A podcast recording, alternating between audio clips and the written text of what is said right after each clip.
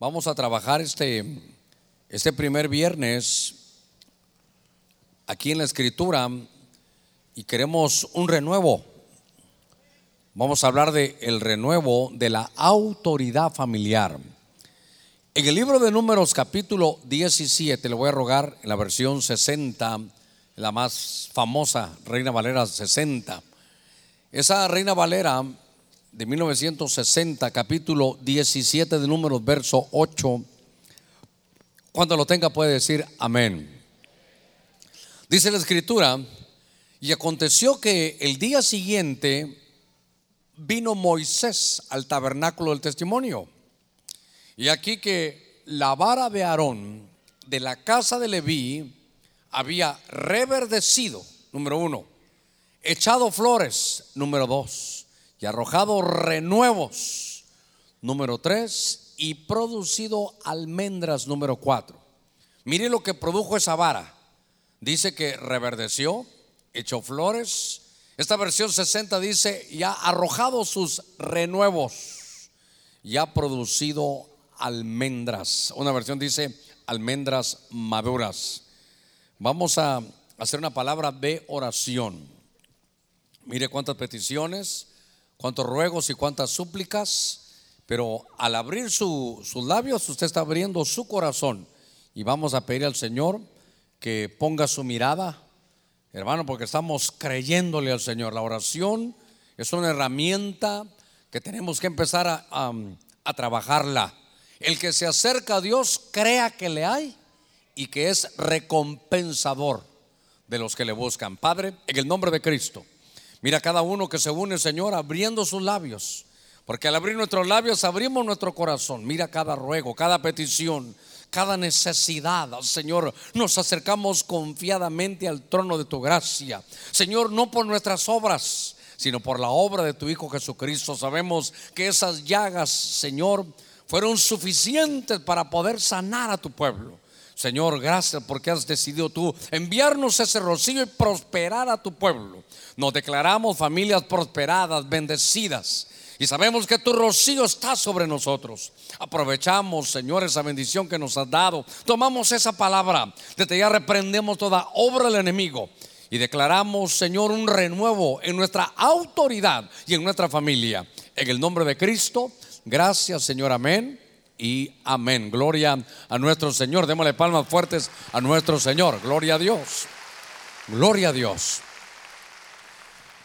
Este pasaje de la escritura nos habla de una reunión que de pronto se dio, hermano, en el, en el pueblo del Señor. Yo quiero recordarle que desde que Dios elige, hermano, a, a Moisés, no solo él fue el elegido.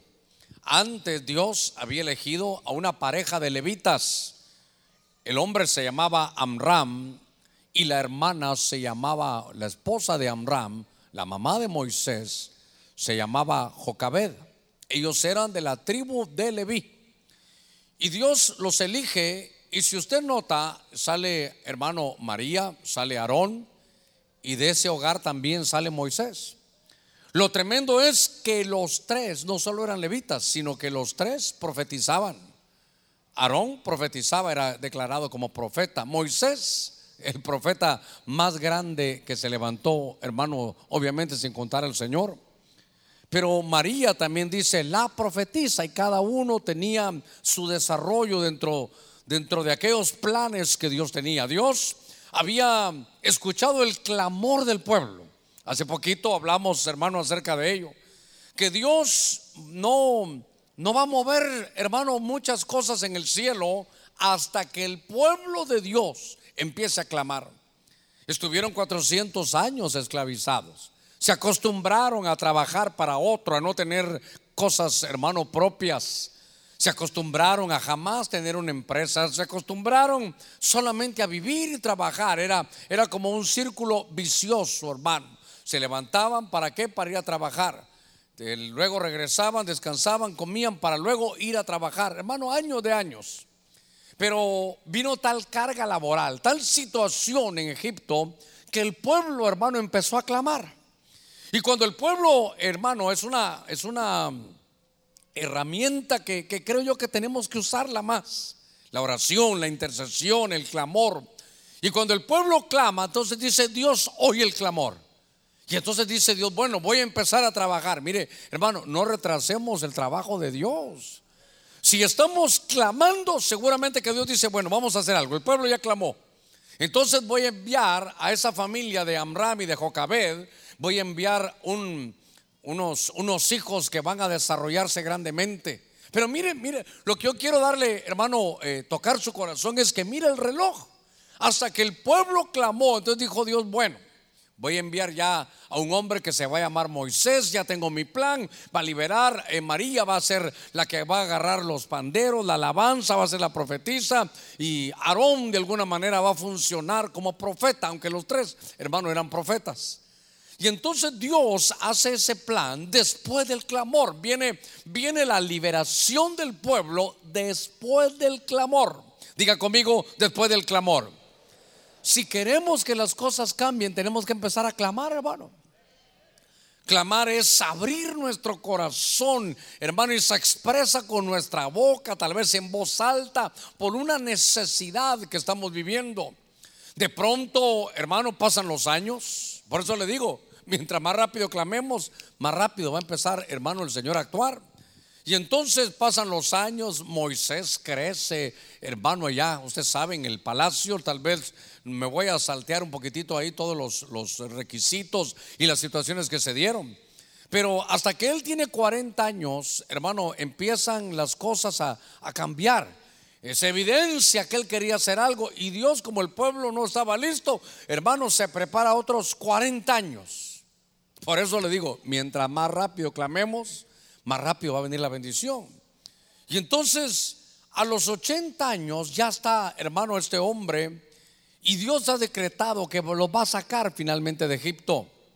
Usted sabe la historia, creo que aunque usted haya venido por primera vez a una iglesia, alguna vez vio hasta, hasta en una película, hermano, de aquellos años que era de los diez mandamientos, porque usted recordará la continuidad, el, Hermano, Dios se propone sacar a su pueblo con su brazo extendido, pero lo hace a través de, plagas. Hay, hay una confrontación de poderes, que eso es lo que yo quiero trabajar un poquitito. Hay, hay hermano, una, una guerra que, que no se puede esconder. Cada plaga que se hacía era porque había un dios de los egipcios que estaba siendo vencido. Cuando hablamos de cómo Dios saca al pueblo, hermano, yo quiero que se dé cuenta que, que habían, por ejemplo, a ver cómo lo puedo decir para luego elevarlo, que los, eh, los caudillos, los patriarcas, la gente, hermano, que estaba desarrollando tenía una vara que era, era un palo seco, era un palo seco. Y esa vara era como, hermano, como su identidad. Porque ahí decía, por ejemplo, si hablamos de la vara de Aarón, decía, hermano, ahí Aarón, hijo de, de Amram, Amram era hijo de Leví, Leví era hijo de Jacob, Jacob de Isaac e Isaac de Abraham. Ahí, ahí en la vara iban poniendo. Como que entonces la vara también podía, hermano, irse em, heredando. Pero ellos tenían varas, ellos tenían varas. Y en el pasaje que leímos, algo había pasado, había un conflicto donde todos, hermano, decían, pero ¿por qué no somos nosotros la tribu sacerdotal? Y entonces dice que para que no alegaran más, porque usted sabe lo que le estoy tratando de decir es que en aquellos días, antes de este pasaje que leímos, el que fungía, el que movía lo espiritual con su vara, hermano, era Moisés, era Aarón. Y pero ahora todos querían desarrollarse, hermano, y ser los, eh, los sacerdotes. Y entonces le dice, dice el Señor, bueno, para, para que nadie vaya a alegar, yo voy a decir, voy a mostrar quién va a ser. Entonces de cada tribu, el principal de cada tribu, traiga su vara. Y entonces se juntaron las varas de las doce tribus de Israel. Y entonces dijo Dios, por, por favor, recuérdense, pónganle nombre. Y entonces también ahí puso Aarón, hermano, su, su nombre para que las varas fueran reconocidas. Y entonces las llevaron, hermano, ahí al templo para ver las señales que la tribu sacerdotal, el que iba a tomar ese, ese privilegio o, iba, o se lo iban a confirmar, era aquella que tuviera alguna señal. Era aquella que pudiera, hermano, reverdecer. Mire, mire qué cosa más interesante. Y usted se dio cuenta que fue la de Aarón, la que leímos que reverdeció, hermano, que sacó sus renuevos, que sacó sus flores y que después tenía frutos maduros. Entonces, cuando leemos ese pasaje, quiero que suba ahí al verso 6, solo su, su mirada un poquitito. Habló pues Moisés a los hijos de Israel. Y todos los jefes de ellos le dieron varas, una por cada jefe, según sus casas paternas, doce varas con la vara de Aarón entre sus varas. Puede ser que sean trece varas. Lo que estaban viendo es, hermano, cuál iba a reverdecer. La señal de reverdecer iba a ser la señal, hermano, del sacerdocio. Ahora, cuando se dice vara, fíjese que apunté aquí que esa vara es una palabra, hermano, hebrea pero la vara significa, hermano, tribu, significa corregir. La, vara servía para gobernar, era como un cetro. Algunas veces como, como herramienta de, guerra, como una lanza. Dice que era para sostenerse, era como un callado para un pastor, era como un bastón. Marcaba, eh, hermano, cómo lo iban a sostener. Había cierta vara que era como sustento, porque en esa vara se ponían los panes que eran en forma como de dona, era como un sustento de vida. Cuando estamos viendo esas cosas, eh, me llamó la atención y me he tomado estos minutos porque para decirle que la vara, entre muchas cosas que tiene, por eso le leí las cosas que, que lleva, pero mayormente la vara lo que nos habla es de autoridad. Diga conmigo autoridad. Lo que quiero es, impulsado por el Espíritu de ayer, hermano, es que haya un renuevo de la autoridad. Hay un renuevo de, autoridad, pero, pero entiendo que es a nivel espiritual. Claro que sí, es una autoridad espiritual. Pero como es un día viernes, quisiera que esa autoridad en el mundo espiritual primero la aplicáramos en la familia. Porque, hermano, si usted fuera un predicador y va y predica a, qué sé yo, un evangelista, va a un lugar y, ministra sanidad y tiene autoridad sobre la enfermedad. Y pasan todos, qué calidad, pero llegar uno a la casa y que eso no funcione. Entonces uno dice, lo primero que yo quiero es que la autoridad, hermano, esté, esté en la familia. Como pastor, uno recibe tantos mensajes y entonces las quejas son, pastor, mire que, que, pareciera que los muchachos ya no hacen caso. Pastor, que hacen lo que les da la gana. Pastor, esto está sucediendo. Me pareciera que, que como que carecen de autoridad espiritual en la familia. Y entonces fíjese que empecé a buscar en la escritura. Déjeme, déjeme llevarlo este, esta noche. Venga conmigo al libro de Éxodo. Regreses el segundo libro de la escritura en el capítulo 4. Dios llama hermano Moisés. En el capítulo 4, en el verso 2, si ponen sus ojitos ahí rápidamente, dice que el Señor le dijo, ¿qué es esto que tienes en la mano? Dios le habla a Moisés y le dice, ¿qué es esto que tienes en la mano? Y él respondió, una vara. Entonces él le dijo, échala en tierra. Y él echó en tierra y se convirtió en una serpiente y Moisés huyó de ella. Cuando Moisés se dio cuenta, capítulo 4, Dios se le aparece. Y fíjense que Dios le habla, le dice que lo va a utilizar, pero le dice, Dios, dime tu nombre, empieza él a decirle tantas cosas al Señor. Y de pronto, Señor, pero ¿cómo lo voy a hacer? ¿Cómo te voy a sacar? ¿Cómo voy a sacar a ese pueblo de Egipto si tú sabes que ahí está Faraón, ahí están sus ejércitos? Necesito que me dé recursos. Diga conmigo, recursos. Con más fuerza, recursos. ¿Cómo voy a sacarlo? ¿Cómo voy a hacer eso? ¿Cómo voy a convencer a mi familia? ¿Cómo voy a convencer que, que tuve un encuentro contigo? Y lo tremendo es que Dios le dice, a ver, dime una cosa, Moisés, ¿quieres recursos? Sí, ¿qué tienes en tu mano? Una vara. Entonces, cuando empecé a buscar esa frase, usted la va a ver conmigo esta noche, que, que dice que en su mano estaba la vara. Esta era una vara que iba a tipificar para él, iba como simbolizar la autoridad. Y lo primero que veo es que cuando él la tira al suelo, Dios le está enseñando. Porque la vara funciona en la mano. Es lo que tenemos a la mano es la autoridad espiritual. Y entonces cuando él la tira al suelo, se le convierte hermano en serpiente. Y era difícil agarrarla. Entonces dice que, que Moisés le huía. Moisés huía porque esa, esa vara se convirtió en serpiente. Entonces, note algo. Primer punto esta noche. Porque tenemos que, hermano, provocar que el renuevo de Dios salga esta misma noche, pero es un renuevo de autoridad espiritual. Fíjese que el Señor Jesucristo le dice, os he dado autoridad. No dice, os daré. El Señor dice, ¿saben qué? Ustedes son mi pueblo. A ver cuántos somos el pueblo del Señor. Y Él dice, os he dado autoridad para que puedas hollar serpientes y escorpiones. Y sobre todo, hermano, ataque al enemigo. Dice que vamos a tener victoria. Entonces Dios ya nos dio autoridad. Pero si la autoridad, hermano, no la tenemos en la mano, sino nos... Eh, tal vez no tenemos responsabilidad, le tiramos, se va a convertir en serpiente. Como que Moisés le huía a la responsabilidad. Porque la responsabilidad y la autoridad, hermano, van juntas.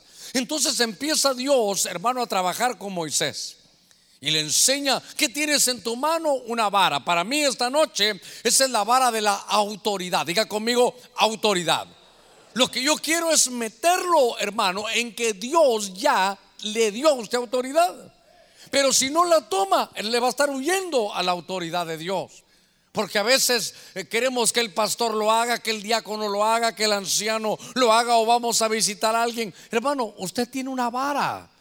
Dios ha dejado sobre usted la vara de autoridad. Cuando ya Moisés empieza a darse cuenta que Dios le dijo el recurso que te voy a dar para vencer todos los dioses falsos, para vencer a Faraón, para vencer a su ejército, es esa vara que tienes en tu mano. Cuando usted oiga que yo digo vara rápidamente, que en su mente sea la autoridad espiritual. Recuerdo tal vez dos cositas que son importantes en esto. Tal vez van a haber muchas más. Pero empieza Dios a trabajar y ellos siempre, hermano, con su vara. Siempre la vara en la mano, es decir, ahí cerca, donde ellos iban, llevaban, hermano, la vara. Y entonces llegaban, hermano, voy a hablar primero de esa vara de Moisés, de lo que, de dos puntos que para mí, o tres puntos que son importantes.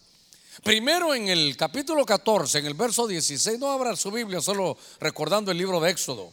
Cuando el pueblo de Dios está contra la espada y la pared, llega a un lugar donde, hermanos, se acaba el desierto, a las espaldas tiene el mar y está como, como cercado y de pronto todo el hermano, el ejército egipcio está enfrente de ellos. Está contra la espada y la pared. No puede irse para adelante porque ahí vienen los egipcios. No puede irse para atrás porque ahí está el mar. No, no puede irse para los lados, está atrapado. No, hermano, la gente se llena de miedo, dice que vamos, qué va a pasar. Pero Dios le había recordado siempre, hermano, a, a Moisés, que tienes en tu mano?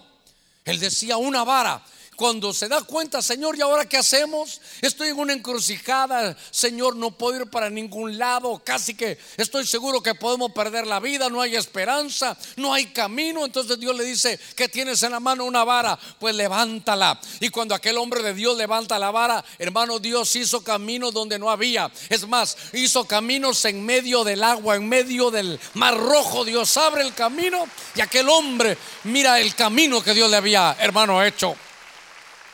Pero eso se hacía con la vara. La vara es la autoridad espiritual. No es tanto donde la consigo, ya Dios la dio, tómela.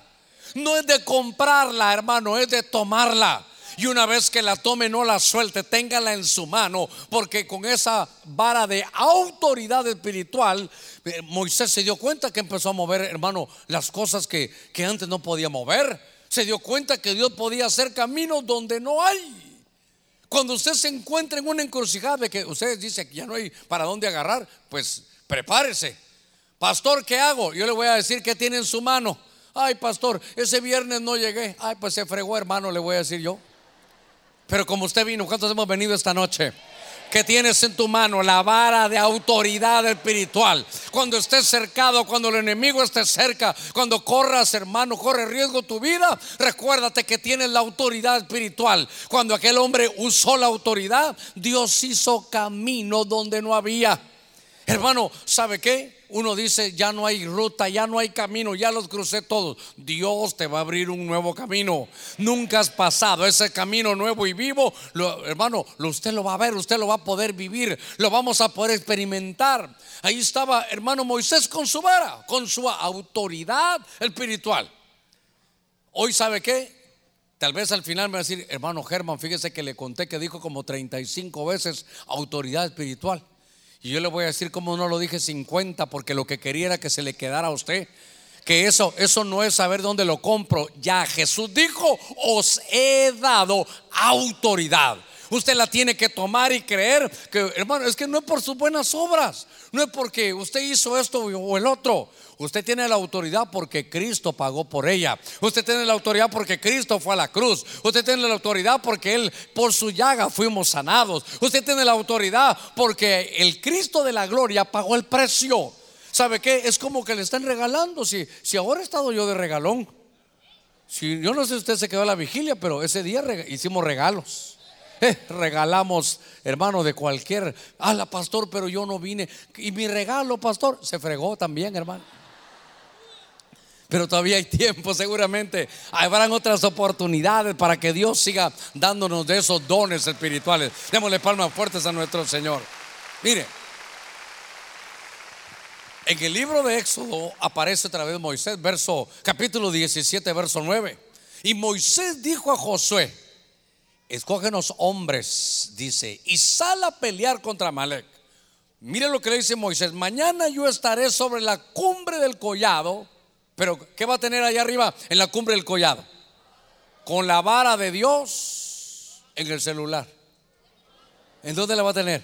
En la mano, con la vara de Dios en la mano. Era un reto nuevo. Yo siempre he dicho, uno solo lee rápido, pero, pero ellos no habían peleado. Ellos habían estado, hermano, allá en Egipto haciendo adobes. Y ahora surge un conflicto, otra vez, hermano, otra vez de vida o muerte. Sufre, hermano, un conflicto, experimenta un conflicto. Mire qué cosa esta, hermano, mire qué cosa esta. Iban a pelear contra Amalek, pero, pero el pueblo de Dios le dijo, ¿sabes qué? Te puedo pedir un favor. Fíjate que yo quiero pasar por tu territorio, pero no te voy a agarrar ni agua. Solo quiero pasar en paz. Déjame pasar por aquí y yo voy a pasar en paz. Y los de Amalek le dijeron, no, no vas a pasar por aquí. Es que mira, si no tengo que ir a dar la vuelta por allá, queremos pasar en paz. No, le dijo. Bueno, dijo, está bien, evitemos los problemas. Y fueron a dar la gran vuelta, hermano. Fueron a dar una tremenda vuelta. Ni tocaron el territorio. Pero cuando, hermano, estaban aquí, oh, ya, ya no estaban en el territorio. Amalek no permitió que en tres pasos pasaran, los hizo ir a dar la vuelta. Y cuando salen aquí, hermano, ¿qué cree? Una emboscada, salen por atrás. Y entonces, hermano, Moisés dice, venimos, tratamos de evitar el conflicto, nos fuimos a la confrontación y de pronto tenemos este ataque. Entonces le dice, ¿sabes qué? Hay que pelear. Yo no quería pelear, pero hay que pelear. Así que yo voy a subirme al monte, usted recordará la historia.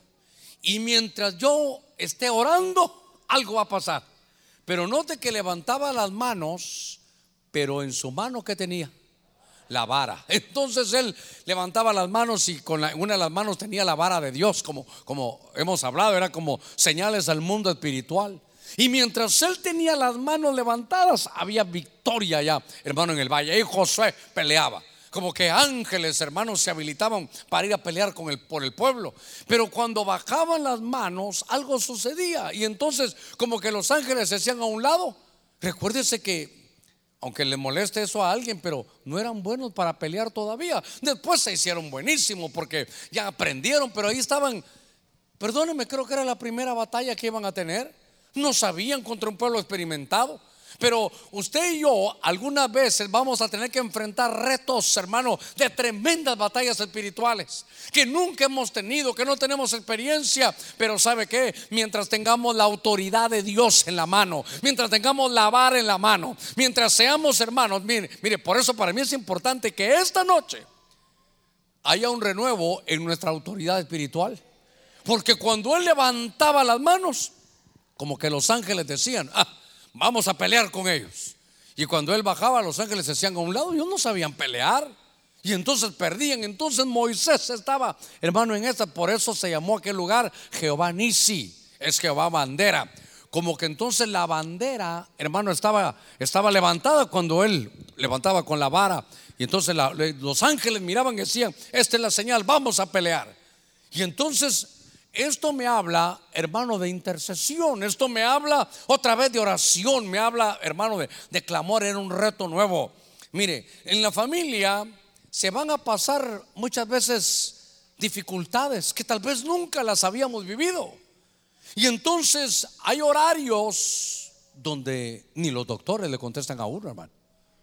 Se va a llamar a las 3 de la mañana, 4 de la mañana, ¿quién le va a contestar? Y entonces eso nos pone contra la espada de la pared. Y usted dice, yo no soy doctor, y entonces yo qué voy a hacer? Mire, como que usted hubiera venido hoy, pastor, ¿y qué voy a hacer en ese momento? Hermano, lo que hacía aquí Moisés. Decía, no sé, no tengo experiencia, pero sí tengo algo, tengo la autoridad de Dios. Tengo este en mi mano, tengo la vara. Y cuando él, hermano, levantaba las manos y empezaba a orar, mire qué cosa, algo pasaba y la batalla se empezaba a ganar. ¿Por qué hemos perdido tantas batallas familiares? Porque todavía no hemos tomado la autoridad, pero este es un año del renuevo. Y yo no voy a esperar que nos llegue diciembre, esta misma noche, hoy viernes. Dios te dice, puedo sacar renuevos en una sola noche, puedo sacar renuevos para que tengas la autoridad espiritual y puedas ir a pelear tu buena batalla. Démosle palmas fuertes al Señor. Ah, que ese espíritu de intercesión familiar reverdezca hoy. Es que yo tengo que aprovechar que cayó Rocío. Yo tengo que aprovechar que cayó Rocío. Fíjese que en medio de la vigilia, en medio de la, en la segunda parte de la vigilia, cabal caminando por aquí, sentí, hermano, todo el rocío de Dios. Aquí iba caminando cuando, pero ¿sabe qué? Como, como que me hubieran, hermano, abierto un chorrito de agua ahí arriba. Tenía yo años de no, ya, de ya no experimentar eso. Y hoy dice Dios, hay rocío, dice el Señor. Tengo que poner el micrófono en otro vaso, hay rocío, dice el Señor. Y por si nos cabe duda, hasta en inglés hay rocío, dice el Señor. Que, no, no, no cree que estamos en medio de una bendición hermosa. Entonces hay que aprovechar esta bendición. Démosle palmas fuertes a nuestro Señor. Él sea toda la gloria. En números 8, lo que se mira es la vara de Aarón. No solo es que Aarón tenga vara, pero, pero aquí, en Éxodo capítulo 8, verso 5 Dijo además el Señor a Moisés, mire, como quien dice, Moisés, que tienes en tu mano una vara. Muy bien, perfecto. ¿Ya te funcionó? Sí. ¿Ya viste que no hay que tirarla? No, hay que, hay que tomar la vara. No, no le tengas miedo a la autoridad espiritual. Abriste el mar rojo cuando estabas entre la espada y la pared. Cuando estabas entre la vida y la muerte en tu batalla, usaste la vara. Vamos a aprender a usar la vara de Dios. Vamos a aprender a usar la autoridad que Dios nos ha dado. Porque esa vara yo le dije que sirve para corregir, para gobernar como un cetro, para caminar, un callado, un bastón, un sustento. Esa es la autoridad que Dios nos ha dado. Ahora, fíjese que le dice, di Aarón, extiende tu mano con la vara. Mire, otra vez, extiende tu mano con tu vara sobre los ríos, sobre los arroyos y sobre los estanques y haz que suban ranas sobre la tierra de Egipto. Obviamente, hermano, literal, empezaron a, subir ranas. Dice que las ranas llegaban a las casas, se metían en las alacenas. Ellos tenían unas artesas ahí para, para la masa y amasarla. Ahí también llegaron las ranas. Dice que las ranas se metían, hermano, en, los dormitorios. Y que las ranas se metían hasta en la cama. ¿Usted ha tocado alguna vez alguna rana? Dice usted, ¿verdad? Hay unas secas y otras son como ligosas, hermano. Unos tienen miedo que como que tiren leche, dicen, ¿verdad? Que se inflan, hermano. Pero había una plaga, la casa. Hermanos, si uno, una ranita ya causa problema, imagínense unas 500 ahí en la casa. Usted quería abrir la cena para comer algo y ranas, hermano. Usted se iba a acostar, mejor me subo a la cama y se acostaba, se metía en las, en la sábana y en los pies las ranas, hermano. No, una cosa terrible. Pero entonces lo que me llamó la atención es que Aarón empieza a experimentar que cuando usaba la vara, se movían las cosas espirituales. Él empezó a ver que tenía autoridad para provocar cosas. Hermano, esto, es muy interesante. Fíjese que querían desprestigiar a, a Moisés y a Aarón porque eran dos varas. las que estaban funcionando contra Egipto. Y entonces llamaron a unos magos para que hicieran ellos lo mismo. Entonces vino, vino otra vez la vara de Aarón. Diga conmigo, la vara de Aarón. Todo lo que estamos hablando es antes de Números, capítulo 17. Yo le estoy dando la historia de lo que sucedía. Y dice que con la vara en su mano tocó el suelo. Claro, claro.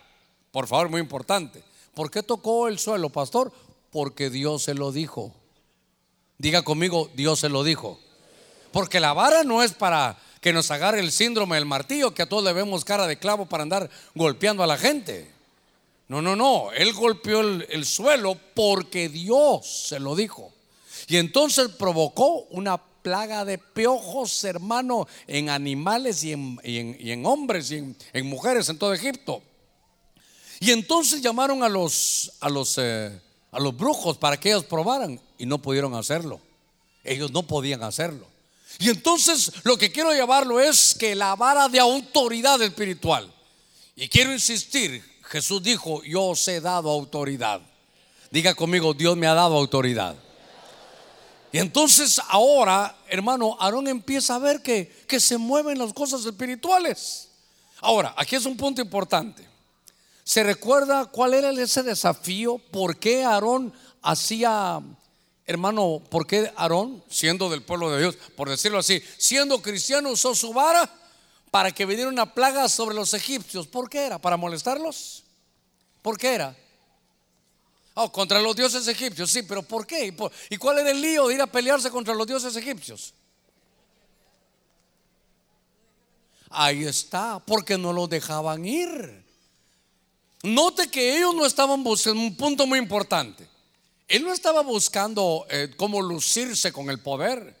Él no estaba viendo, hermano, a quién dañaba, sino que le decían, Faraón, te ruego algo, déjanos ir, ya Dios quiere que nos dejes ir. No, no lo voy a dejar ir. Bueno, entonces, como me tenés a la fuerza, me estás esclavizando y no me das mi libertad, entonces venían las plagas. Eso eh, para mí es un punto muy importante.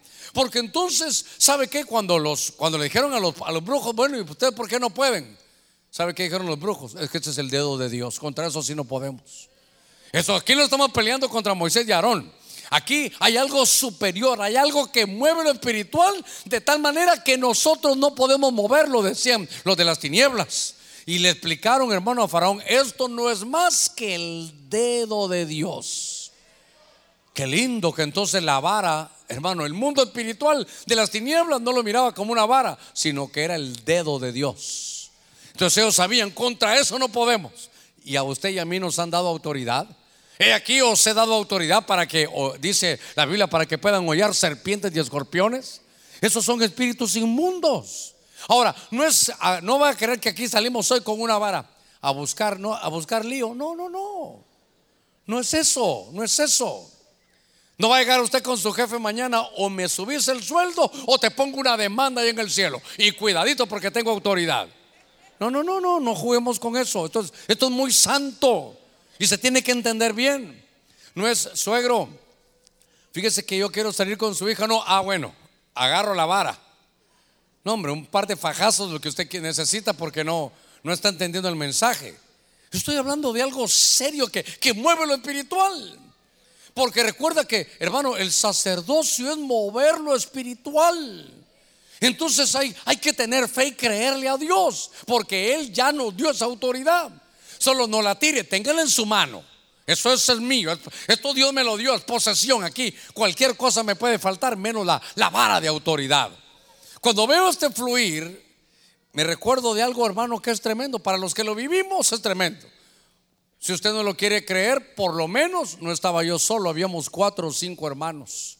podrán señalar, inventarse, Hermano, los que nunca viven nada son los que más señalan, pero yo sé lo que vivimos. Fíjese que estábamos con una reunión de ancianos, eran cuatro los ancianos, la iglesia recién comenzaba, y entonces recibimos una llamada que nos angustió, porque nos dijeron unos hombres agarraron a un hermano de la iglesia, si algún día el hermano me da permiso para contar quién es, yo lo voy a hacer, y entonces, hermano, se lo llevaron en su carro.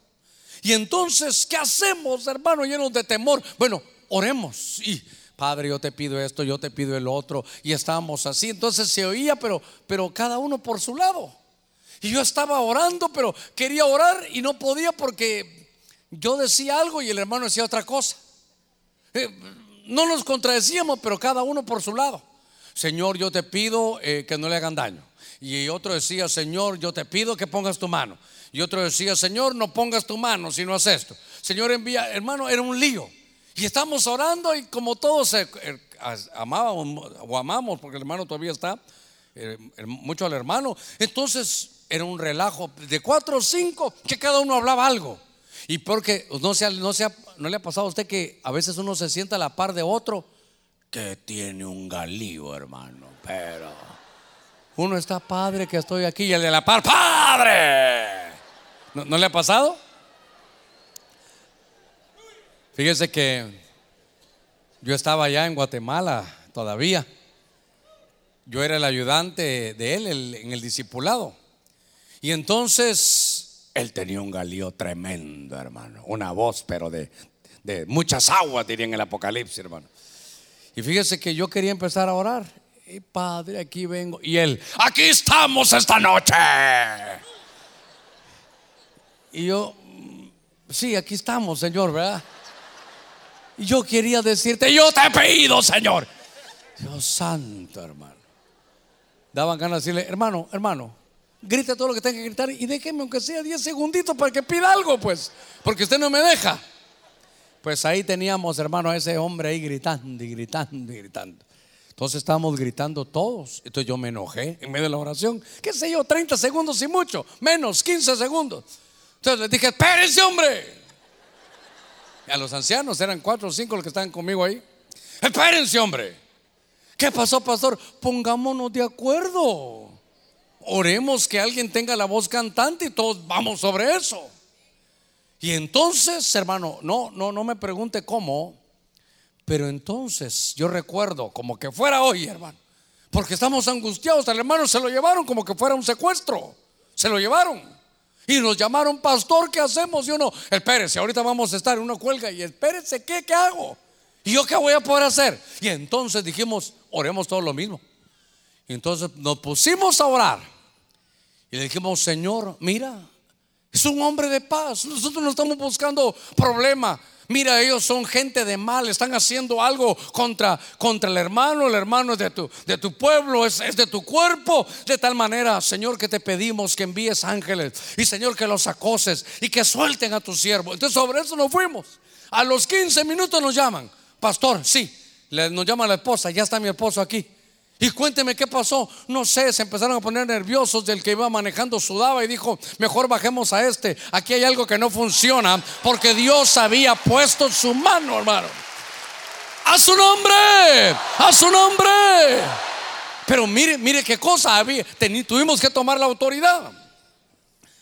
Yo le he hablado a usted de David, Salmo 35, versión de las Américas, de la Reina Valera actualizada, lo que usted quiera. Salmo 35. Ahí está David. Yo le he contado a usted que lo que pude ver hace algún tiempo es que David, todos hablan del rey David, del dulce cantor, y esta calidad, es cierto. Pero cuando uno mira a David, a él le gustaba el sacerdocio. Se recuerda que él era de la tribu de Judá, pero él decía, estos panes, esta comida para quién es? Para los sacerdotes. Así, mira cómo están las cosas por allá. Y cuando miraban, él agarraba y se comía el pan, hermano. Él le gustaba lo del sacerdocio. Y entonces que hay que hacer un sacrificio, yo lo hago. Pero no eres sacerdote, pero ya puse atención, sé cómo es. Ese David estaba en eso. Y entonces David toma la autoridad. En el Salmo 35, a ver, léeme desde el verso 4. Desde el verso 4, bien, tranquilo. Sean avergonzados y confundidos los que buscan mi vida. Sean puestos en fuga y humillados los que traman el mal contra mí sean como paja delante del viento, con el ángel del Señor acosándolos. Sea su camino tenebroso y resbaladizo, con el ángel del Señor persiguiéndolos. Por, porque sin causa me tendieron su red y sin causa cavaron fosa para mi alma. Oiga David, oiga David. David está metido en un lío. Está metido en un problema. Y entonces dice, Señor, yo no estoy provocando el lío.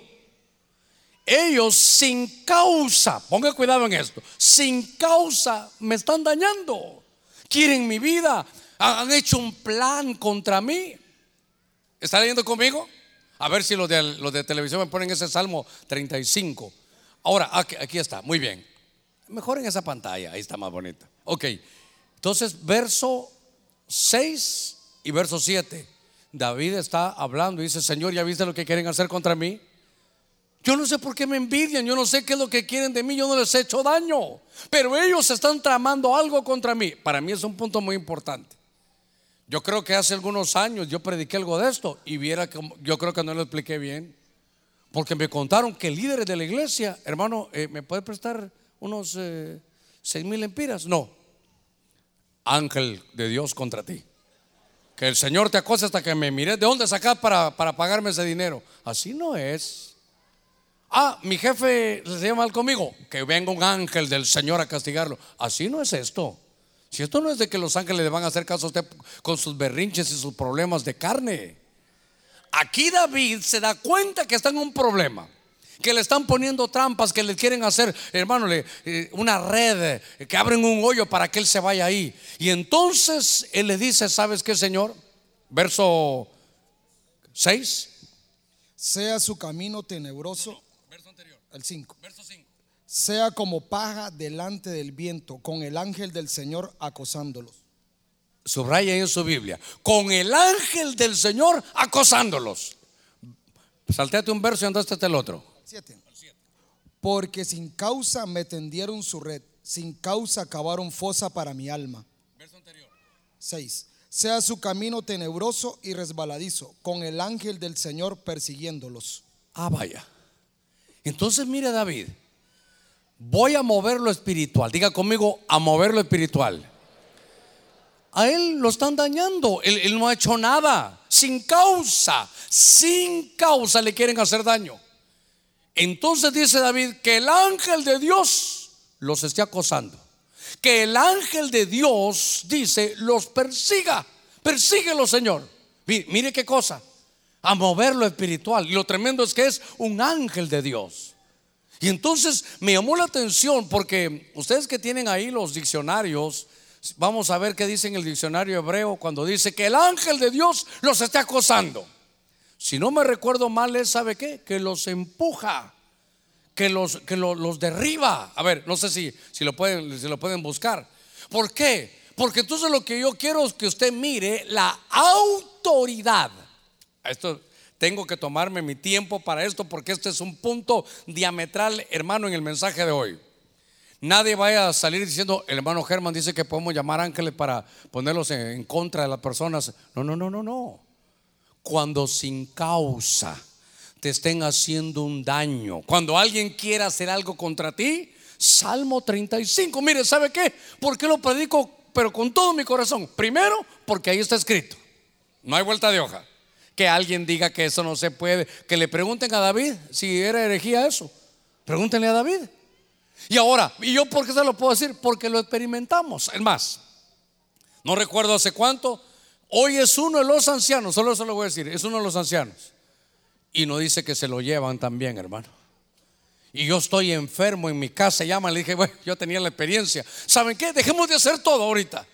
Solo le ruego algo, que cada uno en su casa estemos orando porque sin causa se lo han llevado, que el ángel de Dios venga y que los y que los confunda.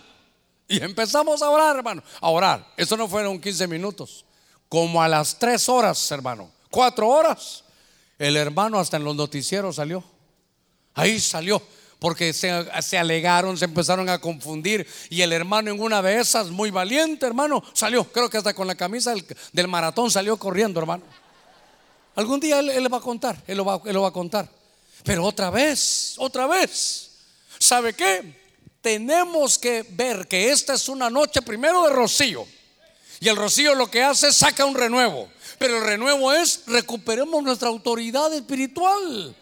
Somos sacerdotes de Dios. Podemos mover lo espiritual. Si oramos creyéndole al Señor con una causa justa, el Señor es fiel y poderoso para oírnos y va a hacer que las cosas, hermano, funcionen grandemente. Démosle, démosle palmas fuertes a nuestro Señor.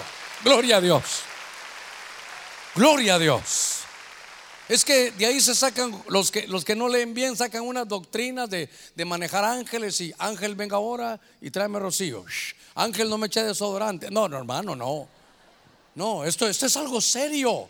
Fíjese que ahora viene David, hermano, y mueve lo espiritual. David viene y mire, donde dice en el Salmo 35, 5, sean como paja delante del viento, con el ángel del Señor acosándolo. ¿Sabe qué es? Empujar, derribar, trastornar.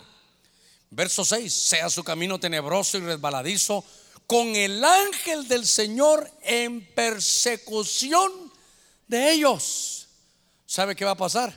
Si alguien te quiere hacer daño sin causa, que vamos a habilitar esto. Esto es, autoridad espiritual. Ahora, claro, si usted la debe, hermano, ni haga la oración. Si usted anda va a molestar, pastor, yo no sé por qué ese hombre me quiere matar, solo porque le estoy chuleando a su mujer. Seguro que te lo pueden matar por una tontera de esas. Yo le estoy hablando como como Aarón. Déjanos ir. No, no te voy a dejar ir. Ya el Señor dijo, no, no, no, yo quiero que se queden aquí. Bueno, entonces voy a usar la vara. Diga conmigo, voy a usar la vara. Esa es autoridad espiritual. Usted en su casa le tiene que decir, Señor, mira, el pastor lo predicó, pero yo lo fui a buscar en la escritura y veo que tú ya nos diste autoridad. Señor, aquí no hay aquí no hay quien me esté escuchando, aquí estoy solo en mi casa. Pero si esto no funciona ni aquí en mi casa, Señor, entonces yo no sé, yo yo no vengo a desafiarte, no, sino vengo a decirte que yo creo lo que dice tu palabra. Creo que tenemos que tener el renuevo de la autoridad espiritual para aplicarla en el hogar.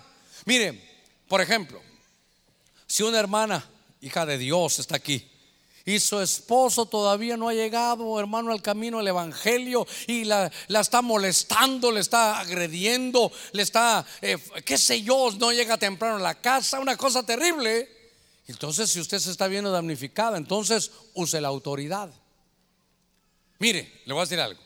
No le estoy diciendo que use la autoridad que vaya a la fiscalía.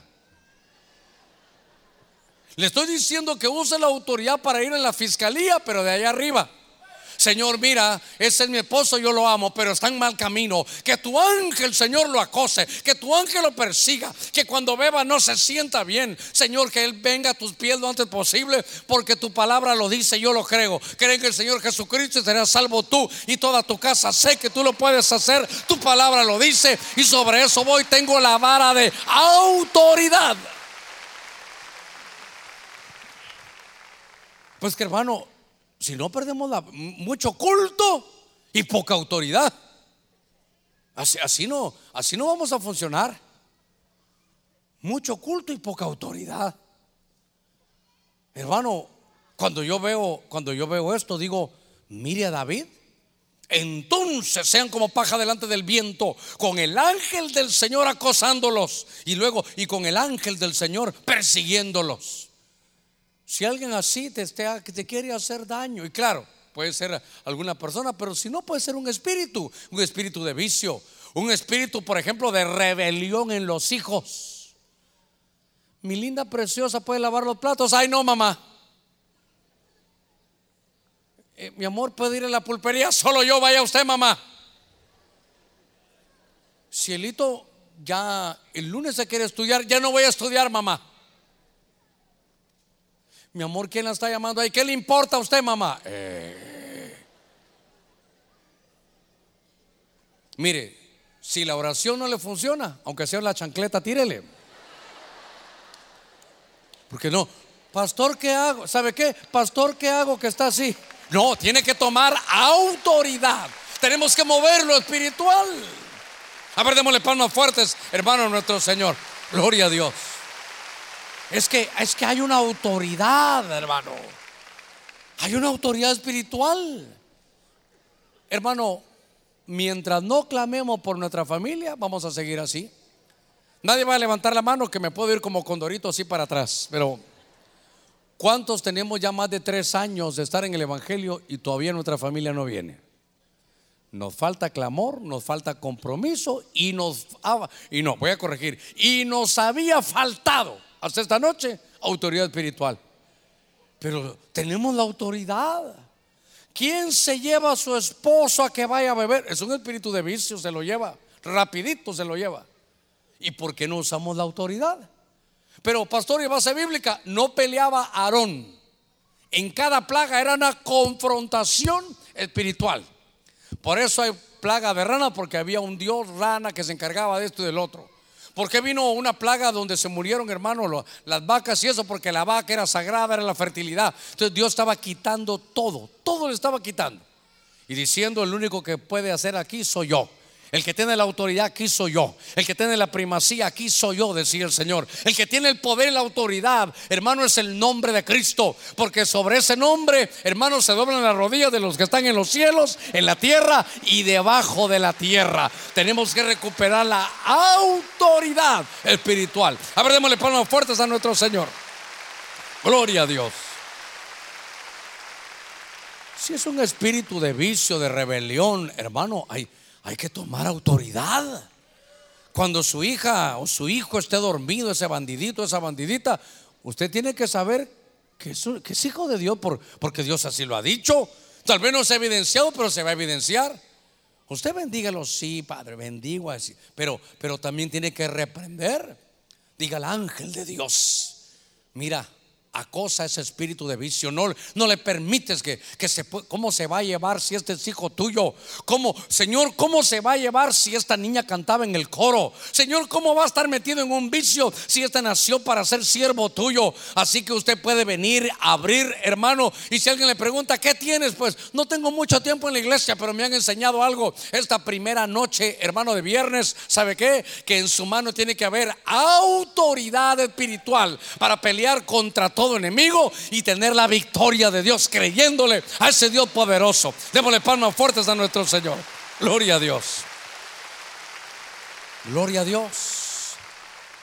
Así que, hermano, esas son, son cosas tremendas. Ahora, déjeme llegar a estos minutitos porque lo que quiero es, es que se vaya con la vara de autoridad, pero ya, lista, hermano. Fíjese que no era un concurso, sino era como una prueba. Lo que me llamó la atención en números 17 es que todos llevaron su vara, hermano. Se recuerda que leímos el verso, el verso 8, ¿verdad? Todos llevaron, hermano, su vara, la pusieron en el templo, allí en el tabernáculo. Y entonces lo que me llamó la atención es que ese verso, la primera frase, la primera oración dice, y aconteció que al día siguiente, no dice, y después de seis meses. No dice, y después de corderitos, y después de mayordomía.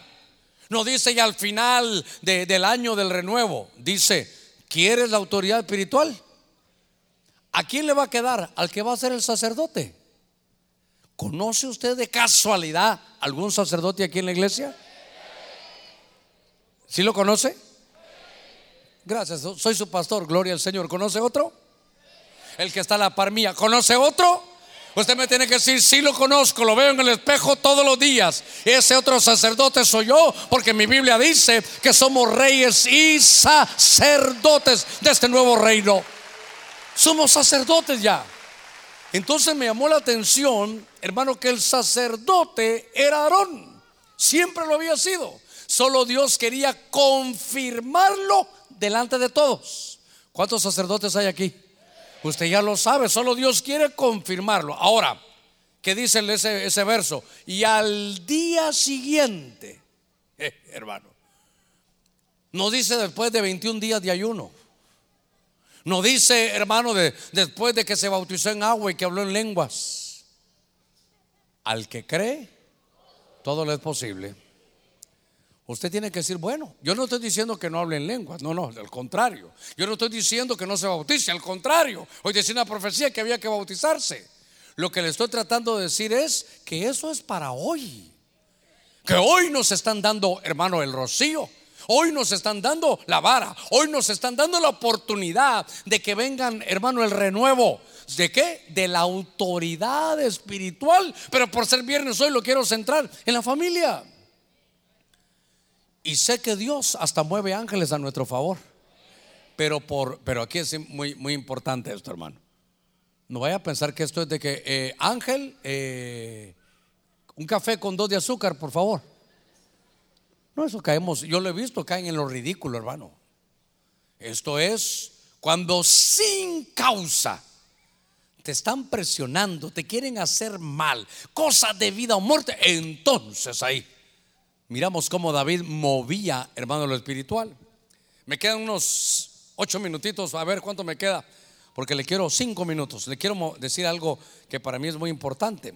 En la versión del lenguaje sencillo, hermano, la vara es importante. La vara es para todos. La vara debe de estar en su mano. La vara no la deje caer. La vara no, no la dé, no la venda, no la deje tirada, pero me llamó la atención. La Biblia del lenguaje sencillo en Génesis 38, 18 dice,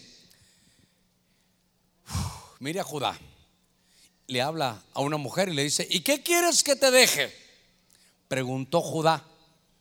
Entonces la mujer le contestó, pues déjame tu sello, es un anillo a sellar, déjame tu anillo, una versión, con todo y tu cordón, que es eh, hermano como el cinto, y déjame también la vara que llevas en la mano.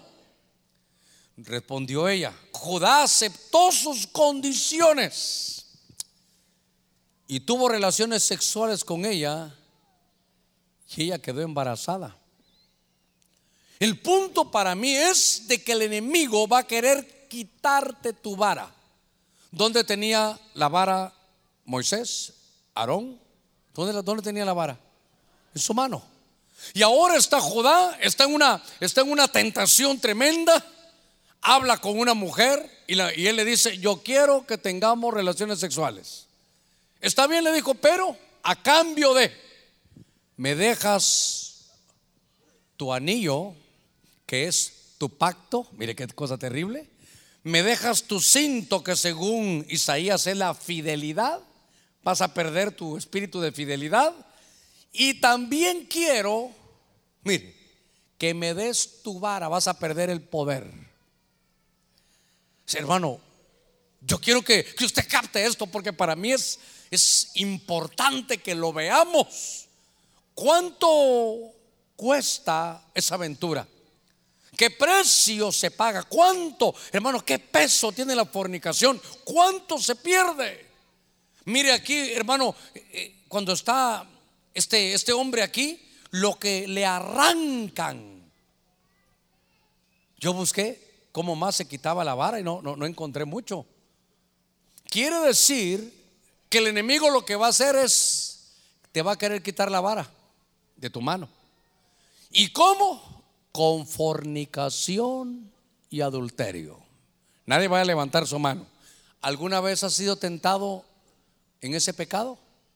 No, pastor, aquí está delante de ángeles de Dios. La tentación llega a todos. Solo mi tarea es decirte que, que si estás en esos momentos de sí, no, que ya te invitaron a salir, que solo es de que llegues a un lugar, hermano, es, es lo que le pasó a Judá que por un momento de, hermano, de, placer carnal, por un momento de, un plato de lentejas, por algo tan, tan sencillo, tan efímero, tan, hermano, tan de poco tiempo, pero un deseo de la carne, le dijo, tengamos relaciones, está bien, pero tiene un precio. ¿Vas a echar a perder tu pacto? Te voy a quitar el espíritu de fidelidad que tenías y te voy a quitar el poder del sacerdocio porque te voy a quitar la vara de tu mano. ¿Y sabe qué dice la Biblia? Que Judá aceptó las condiciones. La, la historia es larga, ahí usted lo puede leer en Génesis 38, en lo que los hermanos de alabanza suben. Lo que le quiero decir es que el enemigo, hermano, va a tratar de, que esta noche, ya que lo que usted sabe es la vara, la autoridad, el renuevo de la autoridad espiritual. Alguien dirá, pastor, pero, pero usted vino muy tarde, yo no sabía lo que pesa, lo que cuesta, lo que se pierde, lo que le arrancan a uno con un pecado de ese tipo. Pero este es un año de que aunque te hayan podado, deje podar, aunque te hayan talado, Dios va a sacar renuevos de la vara de autoridad. La vara de número 17.8, todas estaban secas, eran palos secos. Si tu autoridad se había secado, por lo que haya sido, por descuido o por una situación de estas como a Judá, ¿sabe qué? Judá señalaba, Judá se reía, Judá, hermano, hasta, hasta estaba señalando a esta mujer. Y después la mujer le dijeron, ¿estás embarazada? ¿Sabe qué dijo Judá? Que la quemen, dijo él. ¿Y sabe qué dijo ella? Está bien, díganle a Judá que me queme, pero solo quiero decirles que el padre de este niño es el dueño de este anillo, es el dueño de este cinto. Se recuerda, y dijo, y el dueño de esta vara, ¿se recuerda que tenía la vara inscrito? Su nombre es como que haya dicho, el, el dueño de este bebé que llevo aquí adentro es el dueño de este anillo. Él pudo haber dicho, saber de quién será. El dueño de este cinto, todos se parecen, pero le sacó la cédula de vecindad.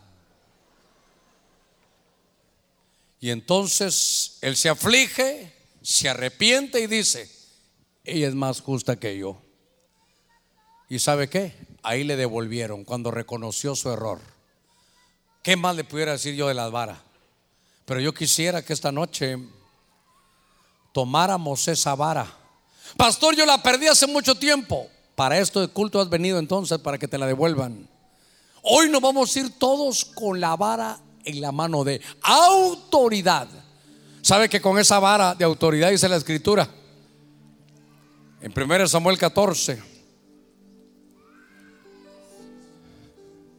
dice que iba caminando Jonatán y de pronto vio un panal de miel.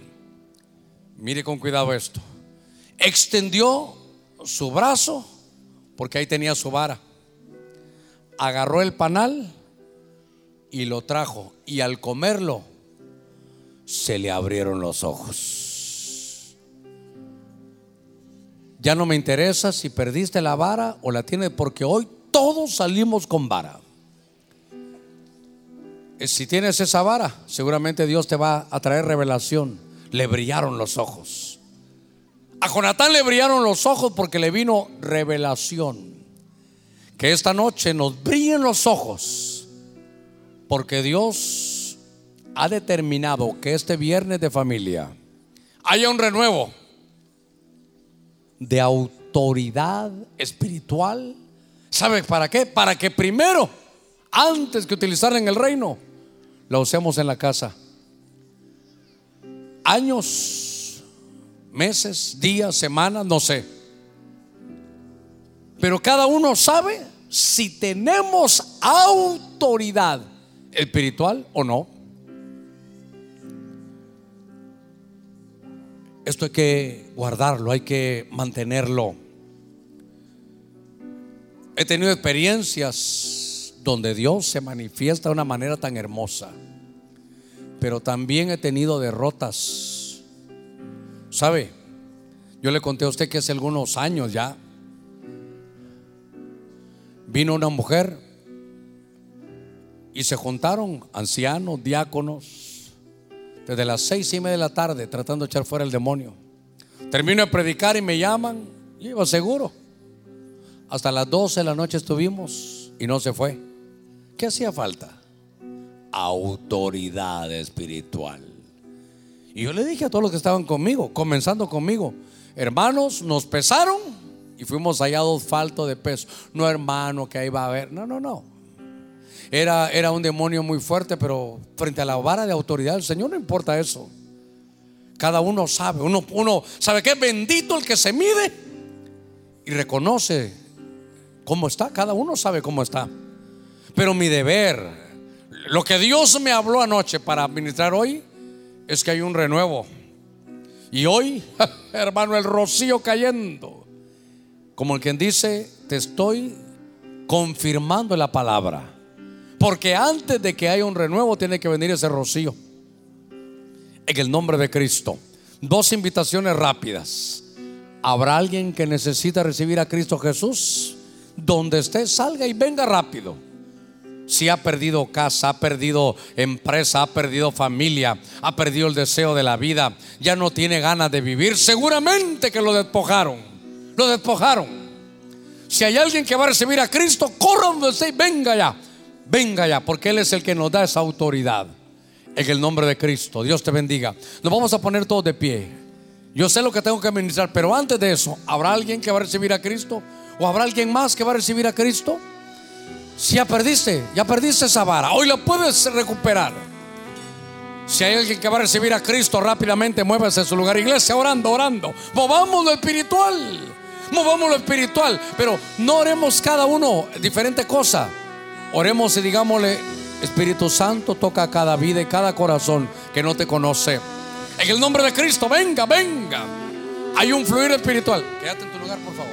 Hay un, hay un momento ahora, que es ahora, para poder entrar y decirle, Señor, toca cada vida, toca cada corazón. Solo eso oremos. Espíritu Santo, toca cada vida. Toca el que está necesitado. El que va a recibir a Cristo, venga, venga. Ya no aguantas tanta derrota.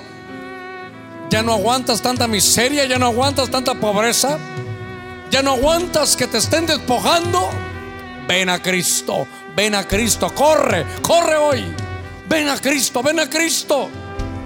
Si ya te cansaste y es tiempo de clamar a Dios, ven, ven hoy. ¿Vas a recibir a Cristo? ¿Hay alguien más que va a recibir a Cristo? Venga, rápidamente, venga, venga. Oh, aquí está el rocío, aquí está el rocío de Dios. Lo que estaba seco, lo que usted pensó que no servía. Hoy Dios lo va a restaurar. Hoy, hoy está cayendo rocío, está cayendo rocío. Le voy a decir algo. Si hay alguien que está padeciendo de situaciones mentales, hay alguien que está padeciendo de situaciones mentales.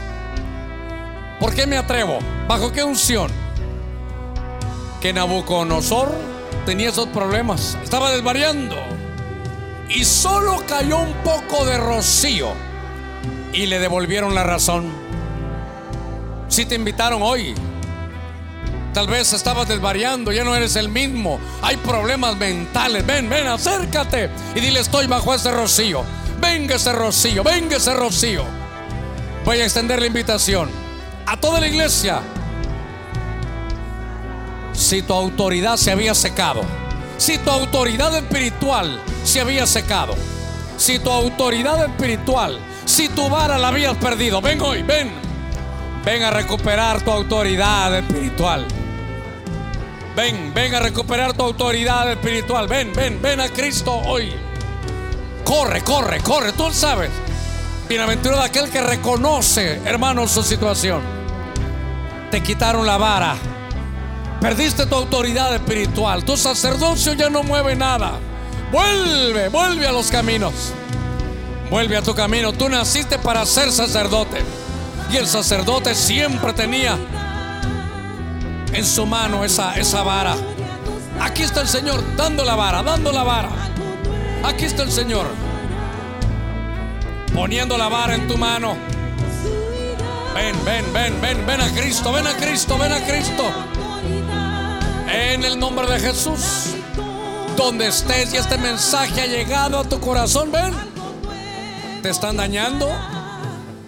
Están contra ti, te han puesto trampas. Hoy dile Señor, hoy recupero la autoridad espiritual. Esa es tuya, tú la has dado. He aquí os he dado autoridad para hollar serpientes y escorpiones y contra todo poder del maligno. Y nada te hará daño. Oye eso y nada te hará daño.